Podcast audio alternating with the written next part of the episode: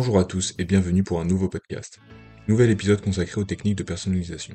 Aujourd'hui, je vais vous présenter le DTG. Dans le principe, la technique du DTG est la technique de personnalisation dont tout le monde rêve, imprimée directement sur le textile.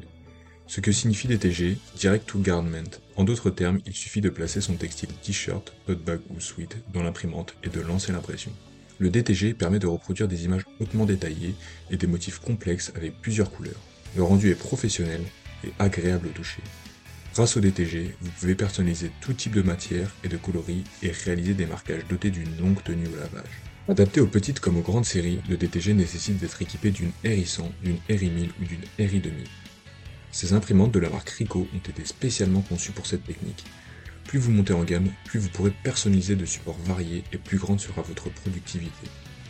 La plus petite des machines, la RI100, permet par exemple de personnaliser que des textiles 100% coton blanc alors que la RI1000 est plus polyvalente, plus rapide et permet de personnaliser des supports textiles foncés.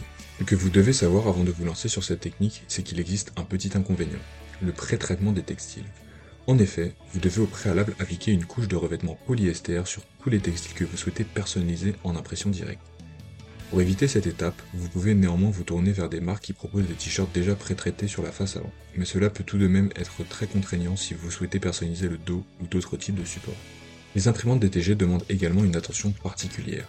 Vous devrez effectuer un entretien et une maintenance régulière pour les préserver, N'oubliez pas qu'il s'agit d'imprimantes destinées à la production et qu'à ce titre vous devez en prendre soin.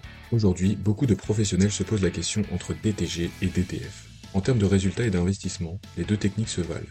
Mais en termes de rentabilité ou de temps de production, le DTF l'emporte aujourd'hui. Le DTG reste pourtant une technique révolutionnaire, éprouvée et nécessitant moins d'espace de production. C'est déjà la fin de ce podcast. N'hésitez pas à aller écouter les épisodes précédents. Sur ce, je vous dis à bientôt pour un nouveau podcast.